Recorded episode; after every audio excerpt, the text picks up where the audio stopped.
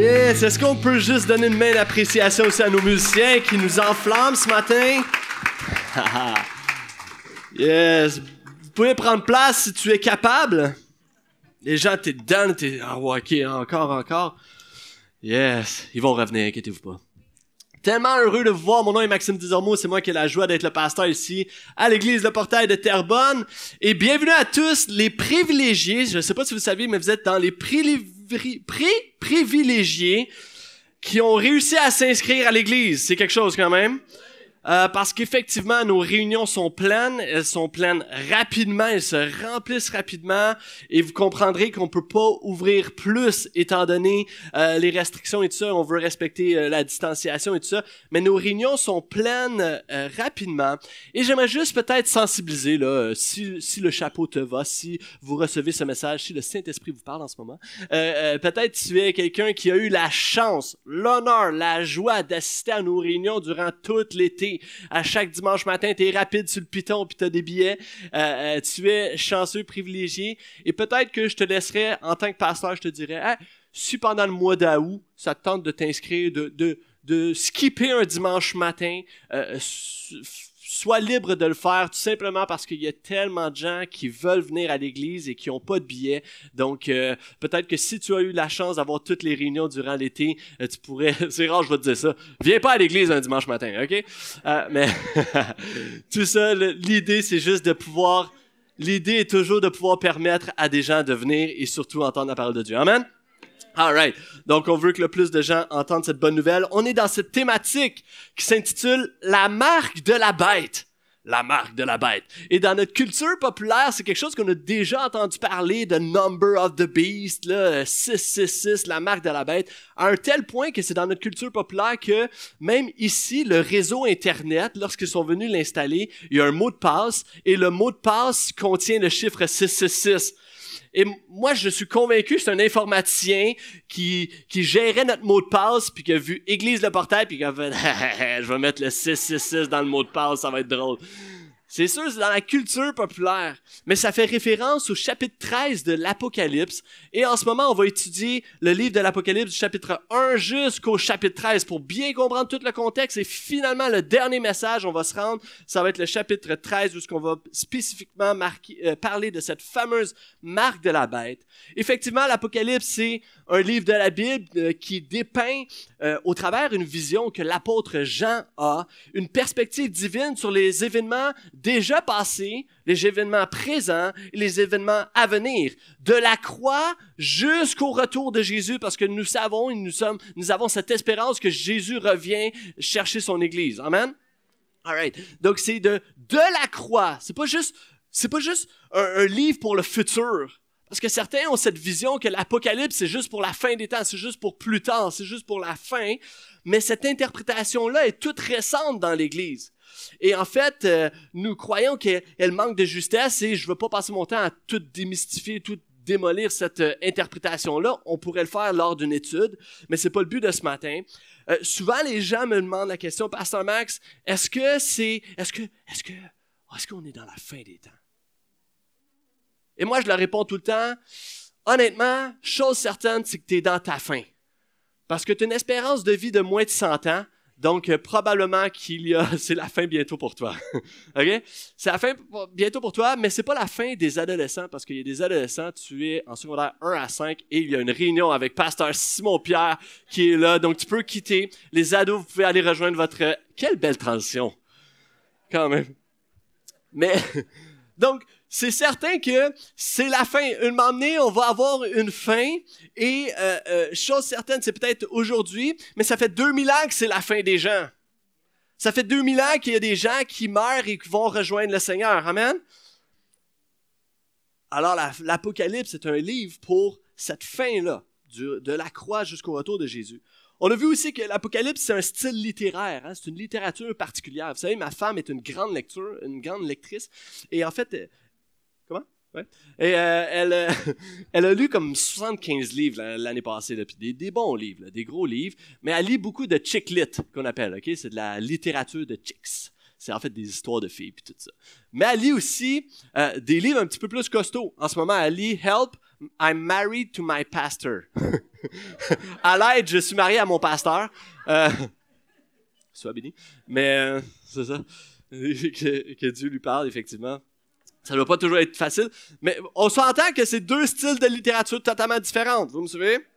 Alors, l'Apocalypse, c'est un style totalement différent. C'est très imagé. C'est une littérature aussi en temps de crise. On va le voir, c'est Jean va écrire l'Apocalypse pour encourager les premiers chrétiens alors qu'ils sont dans un temps de persécution en Asie mineure. Et pour leur dire, voici, alors que vous êtes persécutés, il y aura une fin.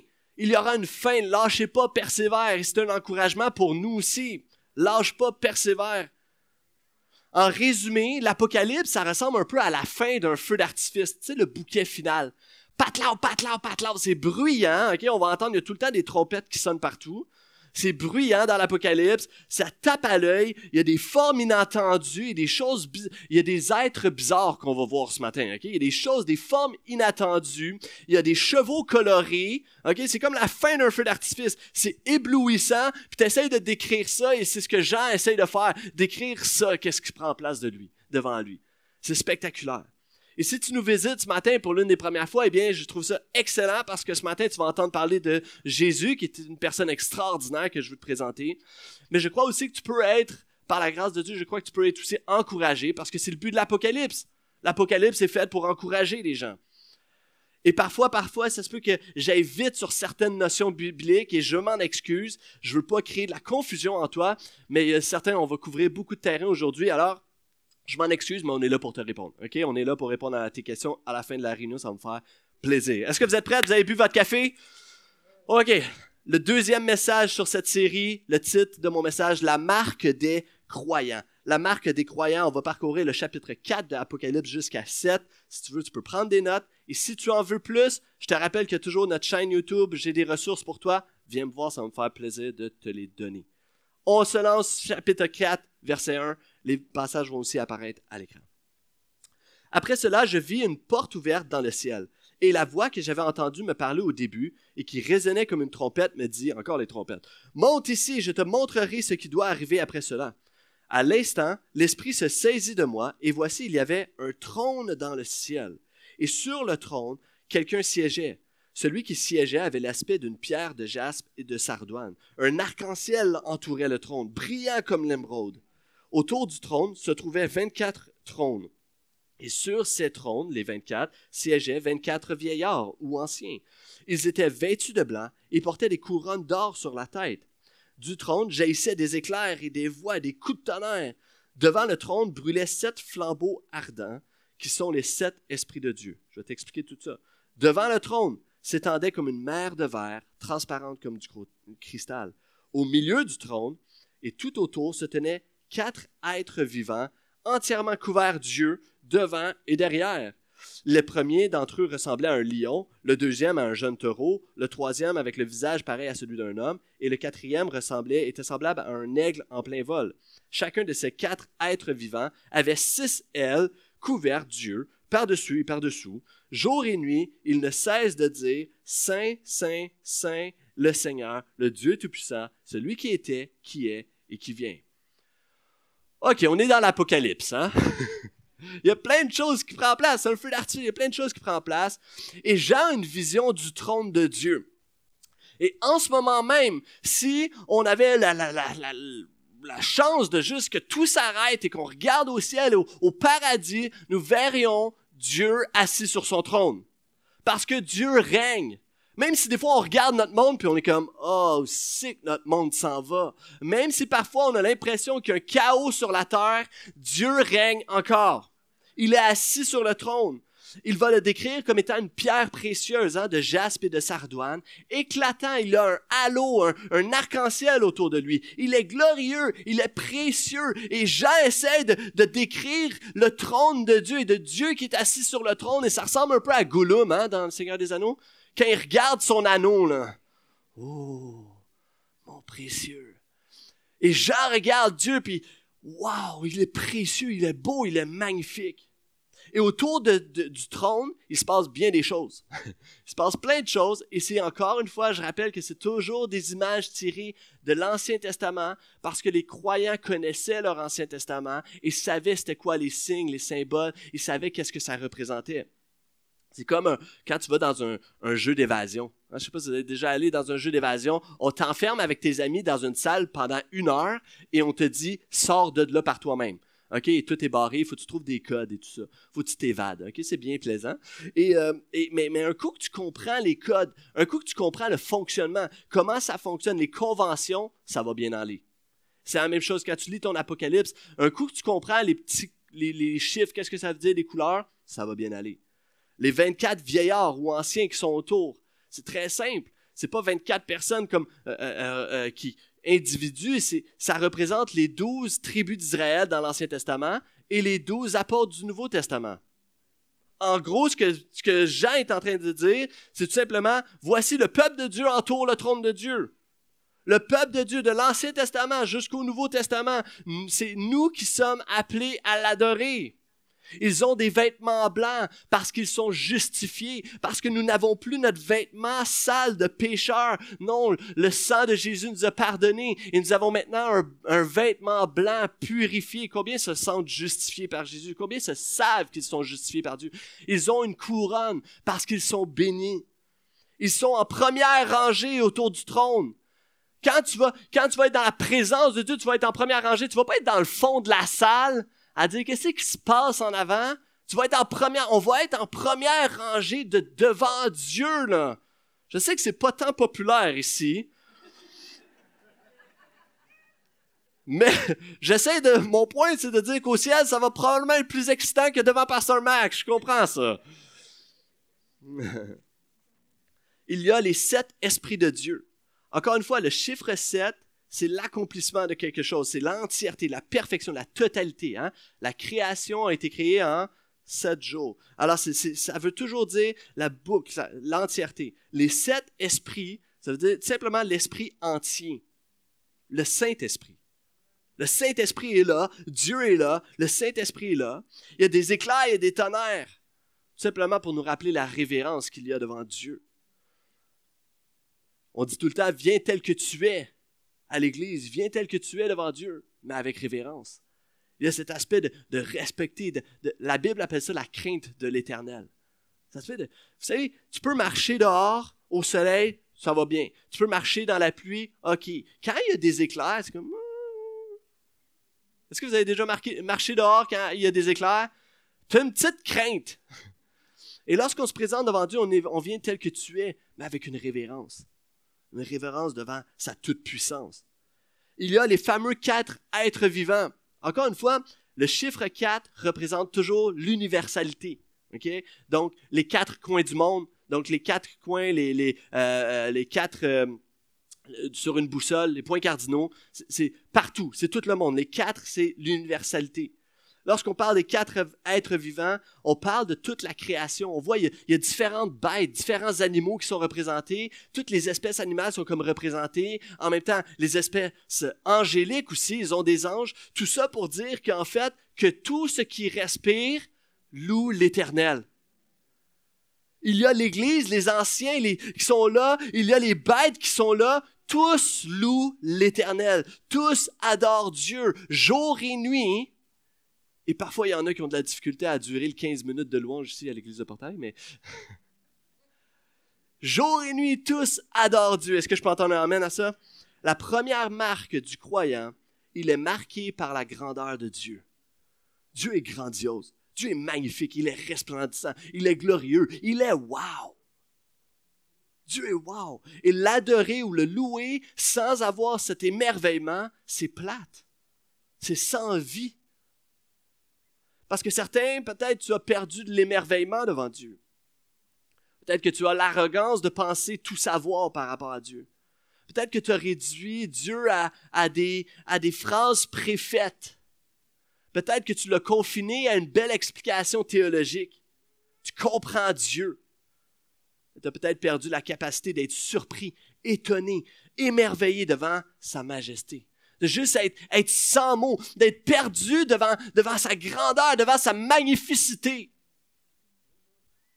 Justement, un point tel que tu inventes des mots pour parler de Dieu. Il est magnifique. Est-ce que parfois on perd ça, de juste être ébloui devant sa beauté? Vous savez, quand, je regarde, des fois, je, me, je me surprends à être assis en fin de soirée, tout ça. On a fini notre émission de TV, on a éteint l'affaire, tout ça, mais il y a juste le fond d'écran de la télé qui roule. C'est toujours des belles photos, hein? Toujours des belles photos. Puis moi, j'aime ça, j'aimais ça voir de où c'est pris ces photos-là. D'où c'est pris. Puis là, maintenant, ils ne mettent plus. En tout cas, du moins sur ma TV, ils ne mettent plus de où ça vient, ces photos-là. Puis ça me fâchait au début. Puis à un moment donné, je me suis dit, ben, peu importe d'où ça vient, j'irai jamais. Donc, aussi bien juste m'émerveiller devant la création de Dieu. Hein? Et, aussi bien juste s'émerveiller, être fasciné par ce Dieu créateur et par Dieu lui-même. Tu dis, Pasteur Marc, ça change quoi d'adorer Dieu? C'est quoi le bénéfice pratique quand au travail je vis de l'abus, quand je vis des pressions, quand j'ai juste envie de snap après un collègue de ce temps-ci?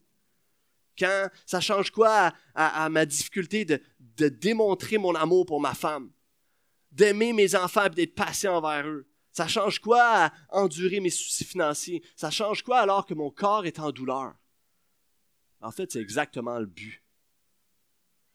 Parce que Jean est émerveillé alors qu'il est sur l'île de Patmos. Il s'est fait exiler sur une île avec d'autres croyants et il attend sa sentence.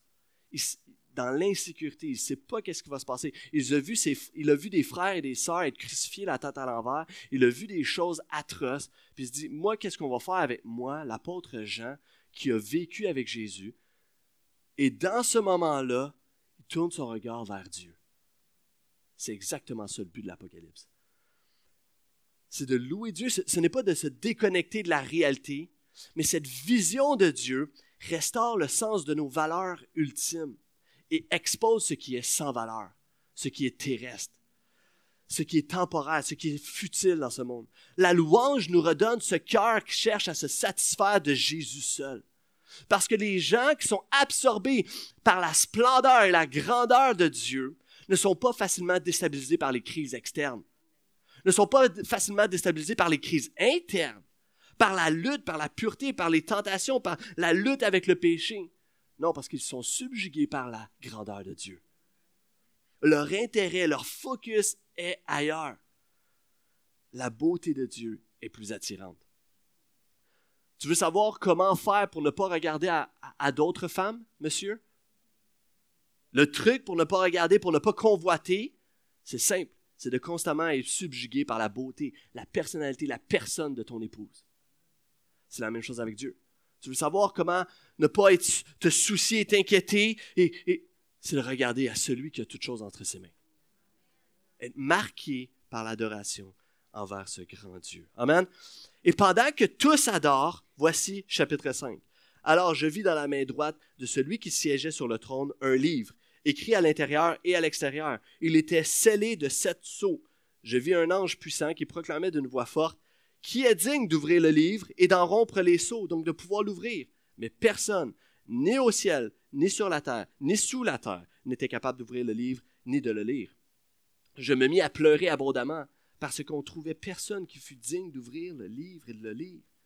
Alors l'un des vieillards me dit Ne pleure pas, voici, il a remporté la victoire, le lion de la tribu de Judas, le rejeton de la racine de David, pour ouvrir le livre et ses sept sceaux. Alors je vis au milieu du trône et des quatre êtres vivants, et au milieu des vieillards, un agneau qui se tenait debout. Il semblait avoir été égorgé. Il avait sept cornes et sept yeux, qui sont les sept esprits de Dieu, envoyés par toute la terre. L'agneau s'avança pour recevoir le livre de la main droite de celui qui siégeait sur le trône. Le livre ici, encore une fois, c'est des références à l'Ancien Testament. J'ai toutes les références, tu pourras venir me voir si tu les veux. Le livre, c'est le plan de Dieu pour l'humanité. C'est comment le royaume de Dieu s'établit sur la terre et sur les cieux. C'est le plan de match de, Dieu. Hein, quand tu regardes un match de football, toi, tu vois les choses qui se passent, ok, ouais, c'est bon, blablabla. Bla, Mais savais-tu que chaque mouvement de chaque joueur est précisément écrit dans le livre de jeu? Et chaque joueur, il y a des centaines de jeux que chaque joueur connaisse par cœur pour que quand le, le gars qui a le ballon, quand le coach dit OK, bleu 32-42, tout le monde sait ce que ça veut dire. Le gars, il sait qu'il doit courir et faire ce mouvement-là. Et c'est la même chose. Il y a le livre de jeu qui est là, qui est comment Dieu est vainqueur. Si tu as le livre, tu sais comment ça va se dérouler. Et si tu es capable d'ouvrir le livre, tu sais comment ça va se dérouler. Et seul Jésus peut le faire. On va y arriver. Ce livre-là, et, j'ai fait, bon, un livre ou un rouleau, on ne sait pas, mais euh, j'ai et j'ai mis des seaux, ok? Pour ceux qui sont plus visuels, ok? C'est des belles étampes, ok? C'est comme des seaux, hein?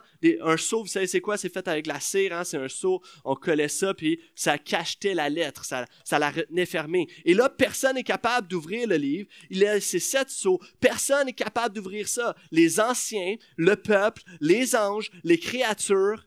Il n'y a personne qui est capable d'amener l'espoir du royaume de Dieu et de dévoiler le plan de Dieu. Personne. Nous ne sommes pas dignes de l'ouvrir. Nous ne sommes pas dignes de, connaître les voies de Dieu. Tu peux appeler ton député, tu peux appeler le premier ministre, tu peux appeler l'homme le plus puissant, le plus riche, le plus intelligent, tu peux appeler les scientifiques, les astrophysiciens, tu peux appeler nos héros, même le roi David n'a pas été capable, ne pouvait pas ouvrir le livre. Même euh, les plus grands théologiens que cette terre a connus, même Martin Luther King ne peut pas ouvrir le livre. Il est cacheté. Nous ne sommes pas dignes.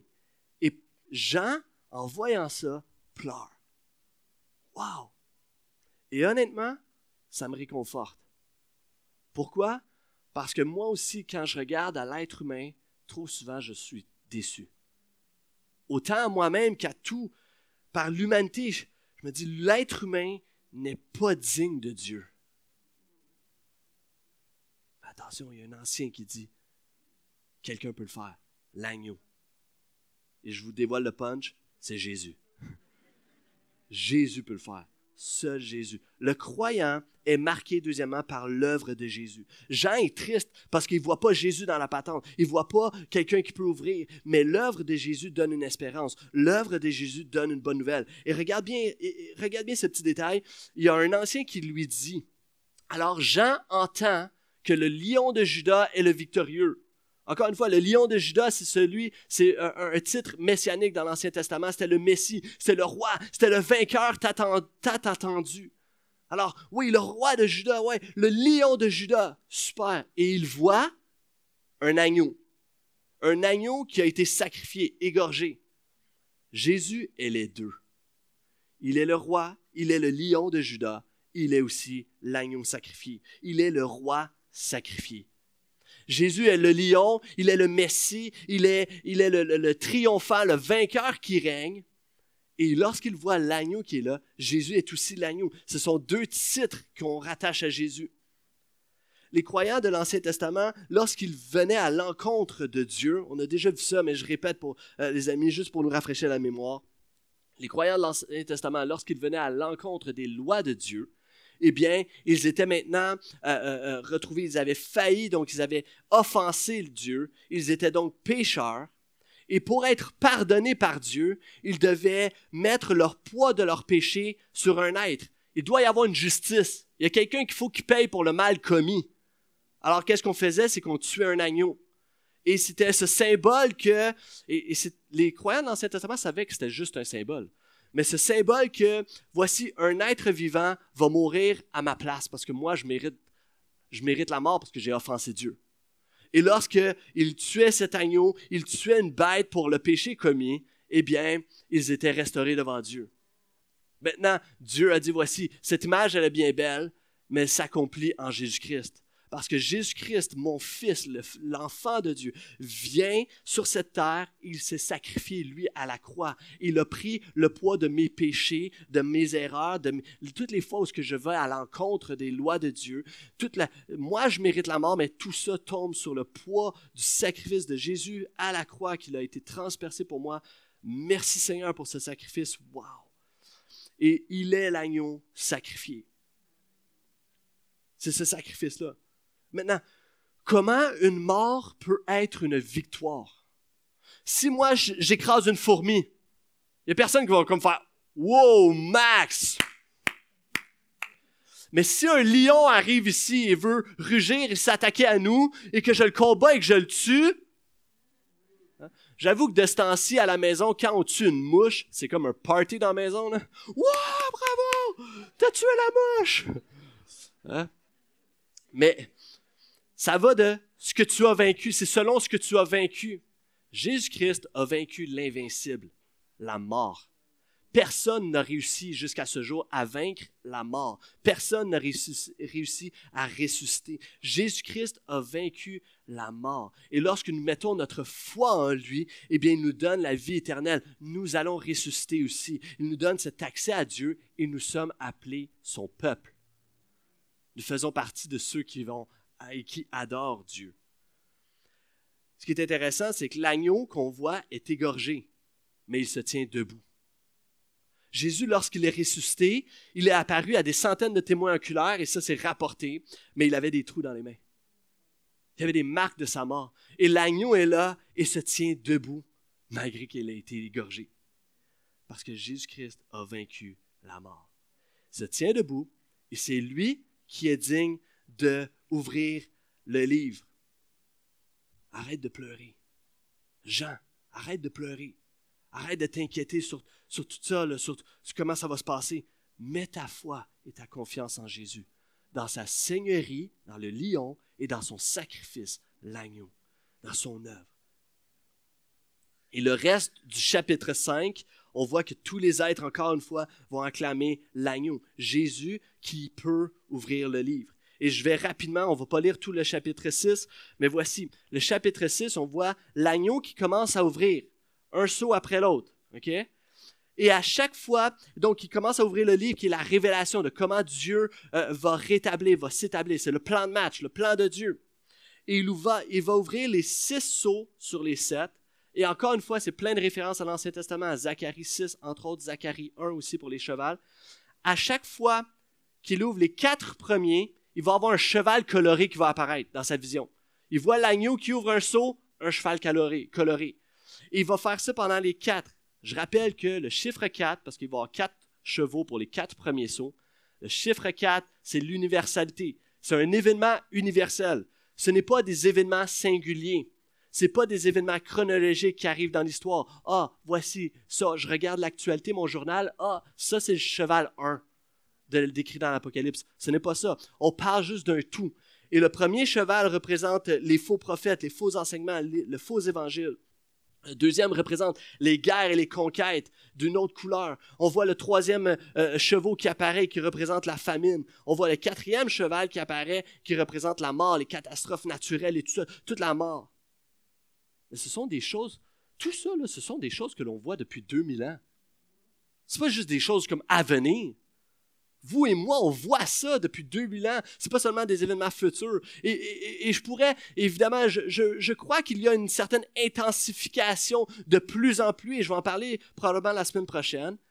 Mais on voit ces événements, les morts, les faux prophètes, les faux enseignements, la famine, on voit tout ça depuis 2000 ans. Et dans, seulement dans le 20e siècle, donc dans les années 1900 jusqu'à aujourd'hui, Hitler, a tué 6 millions de juifs, hommes, femmes, enfants. C'en est des morts. Mao, en Chine, va tuer 10 millions de ses ennemis politiques. Paul Pot, qui est un premier ministre du Cambodge, va tuer 10 millions de personnes. Euh, non, il, il, y a 10 millions de citoyens au Cambodge, il va en tuer 2 millions. Il va tuer 20% de sa population. Staline, 20 millions. Certains disent même jusqu'à 30 millions. La Première Guerre mondiale, 41 millions de morts. Deuxième Guerre mondiale, 60 millions de morts. Guerre du Vietnam, 1,3 million de morts.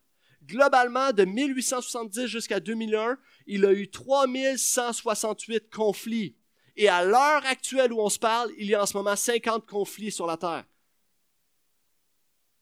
C'en est de la guerre, là. C'en est de la guerre.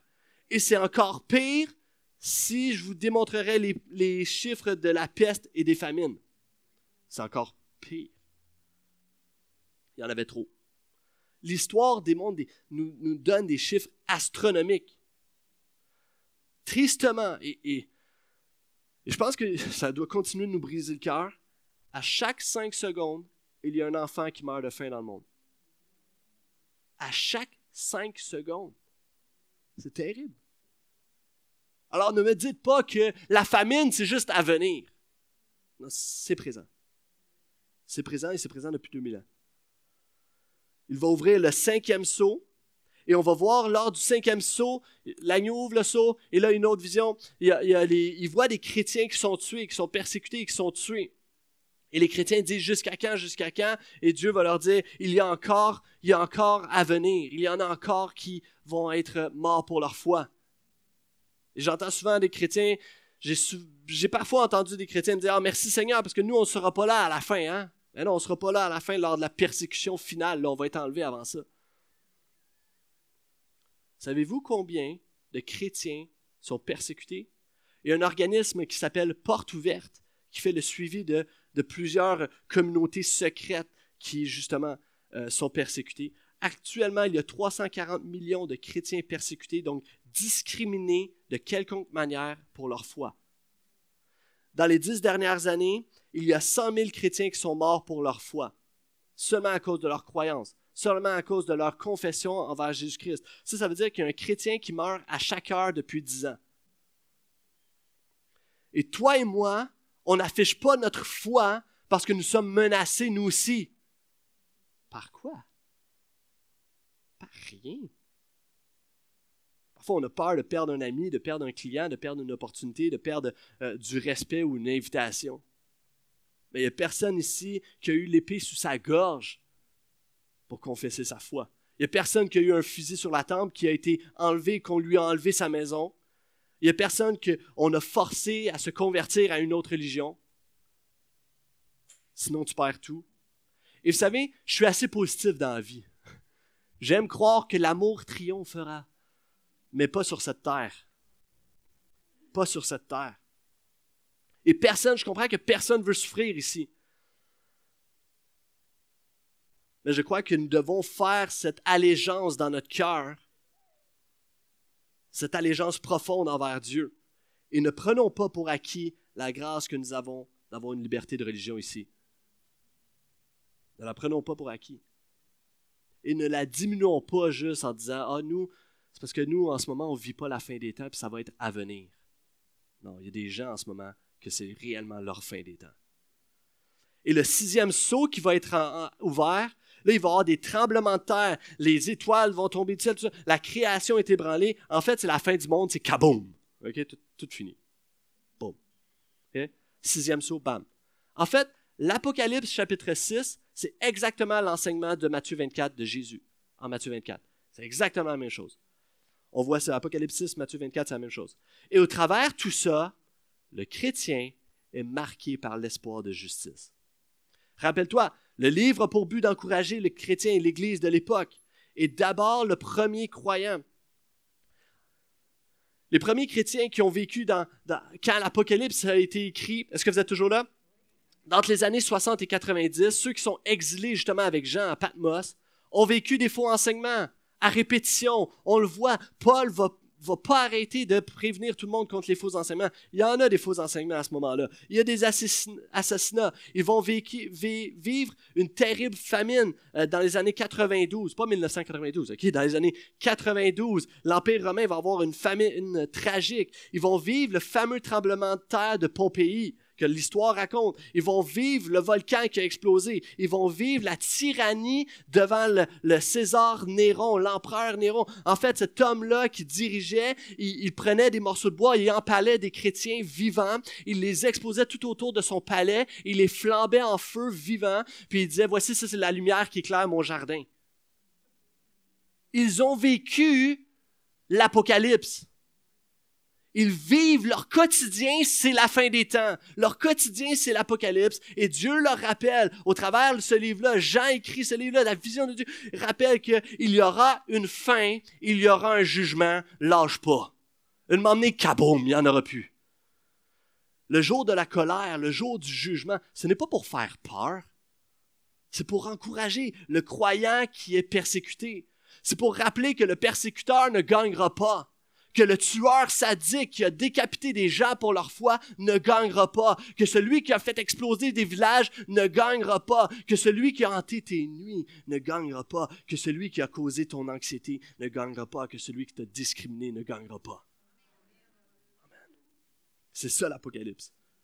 Et au final, on voit des chrétiens qui souffrent. J'aimerais te rappeler, avec compassion évidemment, que c'est normal qu'un chrétien souffre. Il y a une fin. Prends courage. Il a une fin. Et je, dans un tout autre registre, j'aimerais aussi te rappeler que la maladie non plus ne gagnera pas. Dans un tout autre registre, je ne veux pas égaler euh, euh, ce que je vais raconter avec, avec quoi que ce soit que les croyants ont vécu.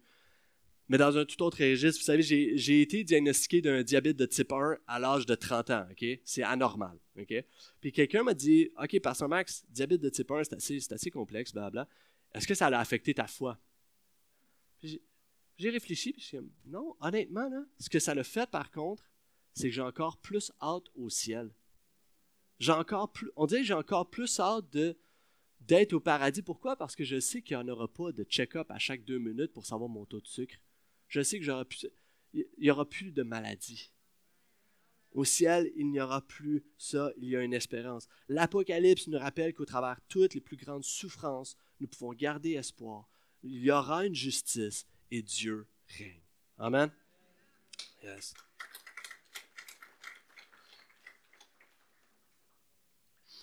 Et le verset 17, à la fin de Kaboum, tous les six sauts qui ont été ouverts, à la fin de tout ça, il y a une phrase. Qui pourrait tenir debout? Et là, le texte s'arrête. Il y a comme une pause dans l'action pour répondre à cette question. Une parenthèse au chapitre 7 qui veut répondre à la question qui peut se tenir en présence de Dieu alors qu'il rend justice? Et on arrive au chapitre 7. Verset 1. Après cela, et là je m'arrête tout de suite ici, après cela, ce n'est pas des événements chronologiques. C'est pas, OK, après le chapitre 6 vient le chapitre 7. Non, c'est après la vision qu'il a eu, qui a décrit en chapitre 6, il y a une autre vision. Après cela, c'est juste, il y a un changement de vision. Et verset 1. Donc, c'est pas chronologique, c'est juste une boucle. Je vis quatre anges. Ils se tenaient debout aux quatre coins de la terre. Ils retenaient les quatre vents de la terre pour qu'aucun vent ne souffle ni sur la terre, ni sur la mer, ni sur aucun arbre. Et je vis un autre ange monter du côté de l'Orient. Il tenait le sceau du Dieu vivant. Il cria d'une voix forte aux quatre anges auxquels Dieu avait donné le pouvoir de ravager la terre et la mer. Il leur dit, Ne faites pas de mal à la terre, à la mer, ni aux arbres, tant que nous n'avons pas marqué du sceau le front des serviteurs de notre Dieu. Regarde bien, j'entendis le nombre de ceux qui furent ainsi marqués. Ils étaient 144 000 de toutes les tribus du peuple d'Israël à porter cette marque. 12 000 de la tribu de Judas, marqué du sceau, 12 000, blablabla, de chaque tribu, il va nommer chaque tribu. Verset 9. Après cela, je vis une foule immense que nul ne pouvait dénombrer. C'étaient des gens devant le trône et devant l'agneau, vêtus de tuniques blanches, et ils avaient à la main des branches de palmier. Ils proclamaient d'une voix forte Le salut appartient à notre Dieu qui siège sur le trône et à l'agneau. Et là encore une fois, tous les êtres vont adorer euh, Dieu. OK. Premièrement, on voit Dieu qui vient marquer son peuple, ses serviteurs sur le front. Est-ce qu'il y a des serviteurs de Dieu ici dans la salle? Tu considères un serviteur du Dieu vivant? Amen. Gloire à Dieu. Super. Peux-tu regarder ton front deux secondes? Peut-être marqué de rides, mais ça, c'est autre chose. Des piqûres du chalet, OK? Il n'y a personne ici qui a la marque de Dieu. En passant, je fais juste une parenthèse. C'est l'indication la plus claire pour expliquer que la marque de la bête du chapitre 13 qu'on va voir, elle n'est pas littérale. Ce n'est pas une marque physique sur le corps des non-croyants. On va y revenir. C'est pas une puce, c'est pas une affaire qu'on va se mettre, qui va se faire mettre les non-croyants. Ce n'est pas une marque physique. Parce que si on dit qu'au chapitre 13, la marque de la bête, c'est quelque chose de physique, on est obligé de dire que le, chapitre 7, la marque spirit, la marque de Dieu, elle est littérale elle aussi. Mais on est tous conscients ici qu'il n'y a personne qui a marqué du sceau. Alors on dit, cette marque-là, elle est spirituelle. Si cette marque-là est spirituelle, celle du chapitre 13 aussi, elle est spirituelle. On va y revenir, on va y revenir. Le croyant est marqué spirituellement par Dieu. C'est le point ce matin. Qui peut se tenir devant Dieu, le Dieu vivant, qui apporte le jugement, qui libère tout? Qui peut se tenir devant Dieu? Ses serviteurs, son peuple. Et le sceau, c'est le thème, j'ai amené mon étampe, c'est un sceau. Et Pasteur Jim, je vais te venir ici. tu veux pas être marqué par Dieu sur ton front? non, c'est vrai, c'est vrai. T'allais le faire, quand même. Euh, et, c'est cette marque-là. Et en fait, à l'époque, c'est très significatif, en fait, parce qu'on marquait les esclaves. Lorsqu'il quelqu'un avait un esclave, il était marqué dans son front comme quoi il appartenait à son maître. Et c'est ce symbole-là, encore une fois, que nous sommes appelés, nous sommes marqués parce que nous appartenons à notre maître. Oui, appelle-moi esclave, esclave de Jésus-Christ. C'est ce que Paul va dire, je suis esclave de Dieu, je suis esclave de Jésus-Christ, j'appartiens. Et le but de ce saut, n'est pas de nous protéger et de protéger le croyant, parce que le croyant est persécuté. Le but, c'est plutôt une promesse que rien ne peut nous séparer de son amour, rien ne peut nous séparer de sa marque divine. En toutes circonstances, rien ne peut enlever que tu es marqué, tu es un enfant de Dieu. Les événements extérieurs, les événements intérieurs ne peuvent te voler ton identité en Jésus-Christ. Ça t'amène, cette marque-là te donne une persévérance au milieu des persécutions, au milieu des souffrances intenses que nous pouvons vivre. Le sceau fortifie notre foi afin que les épreuves que nous traversons ne servent pas à nous séparer de Dieu, mais plutôt à affiner, à purifier notre engagement envers lui. Amen. Jean va donc, euh, il voit les croyants, il va entendre, encore une fois, entendre 144 000, mais il voit une multitude qui sont là avec l'agneau. Il entend une 144 000 sur la terre, mais il voit une multitude dans le ciel. Encore une fois, voici son peuple. Sur la terre et dans les cieux. Il y a des croyants actuellement sur la terre et dans les cieux. Ce que Jean entend et voit, c'est encore une fois le même groupe. C'est la même chose. C'est le peuple de Dieu. Comme il a entendu parler du lion de Judas et il a vu l'agneau. C'est la même chose. C'est le même. Parce que certains entendent attendent encore 144 000. Vous avez peut-être déjà entendu ça si vous êtes un croyant de plus longue date. Vous avez entendu, certains attendent 144 000 qui se regroupent. Pas, un de plus, pas un de moins. Il va y en avoir 144 000 et les témoins de Jéhovah pensent que c'est 140 000 qui vont être des super témoins de Jéhovah. Les croyants disent, des chrétiens évangéliques vont dire, ah, c'est 144 000 super chrétiens qui vont évangéliser pendant une période de temps, et etc., etc les Juifs attendent qu'il y ait 12 000 de chaque tribu qui littéralement se réunissent. Pas un de moins, pas un de plus. C'est un petit peu difficile à faire. Mais en plus de ça, il leur donne un rôle particulier alors que rien dans le texte insinue cela. On a juste vu 144 000 qui sont là en train de louer Dieu. Et encore une fois, on rappelle le même symbole, le code. 12. 12, 12 tribus, de, 12 tribus de l'Ancien Testament plus les 12 apôtres, ça fait le peuple de Dieu de l'Ancien et du Nouveau Testament. Alléluia, 12 plus 12, 24, génial. 12 fois 12, qu'est-ce que ça donne? 144 fois 1000 qui donne la multitude. Et voilà, on a nos 144 000.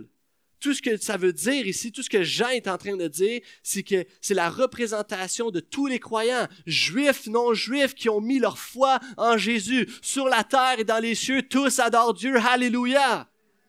That's it. That's it. Nous sommes le peuple de Dieu. Ah, c'est pas Israël? C'est pas Israël le peuple de Dieu? Non. C'est, nous sommes, c'est ceux qui ont mis leur foi en Jésus-Christ. Tu peux te référer à Romains, chapitre 9, chapitre 2, chapitre 8 aussi, surtout chapitre 8, Romains 8 en parle beaucoup. Mais en fait, la manière je peux l'expliquer ou te l'illustrer, est-ce qu'une chenille est un papillon? Est-ce qu'un papillon, c'est une chenille? Elle l'a déjà été. C'est un peu la même chose. Le peuple de Dieu, Israël, est en fait, euh, la, chenille se métamorphose et devient un papillon et s'envole. Génial. Israël se métamorphosé et a pris son envol. C'est maintenant tous les croyants qui mettent leur foi en Jésus-Christ. Est-ce que tu me suis? Peut-être une, image euh, pour nous aider. Mais c'est la même chose. C'est le peuple de Dieu. Nous sommes le peuple de Dieu. Et laisse-moi juste souligner quand même qu'il y a toute nation, toute langue qui adore Dieu, parce que la diversité ethnique est au cœur même du salut de Dieu en Jésus-Christ. Est-ce que je peux entendre un, amen de toute langue et de toute... Euh, Le peuple de Dieu est marqué par lui. On voit ça en 2 Corinthiens où ce que Dieu, 2 Corinthiens 1, 22 nous dit que Dieu a marqué de son sceau, il a mis dans nos cœurs son esprit. Il nous a marqué de son sceau et nous portons le Saint-Esprit. Tu es marqué dans ton quotidien. Le Saint-Esprit habite en toi. Tu es marqué quotidiennement par Dieu. Il est là, il est avec toi. Tu es un enfant de Dieu. Et cette marque-là anime ta foi, a animé ton salut, anime ta persévérance, te donne espoir et t'anime pour aimer les gens autour de toi. C'est toute cette marque-là, c'est le Saint-Esprit qui fait cette différence en toi. Tu es différent, mon ami. Tu as une marque dans le front. Tu as le Saint-Esprit en toi. Tu es différent.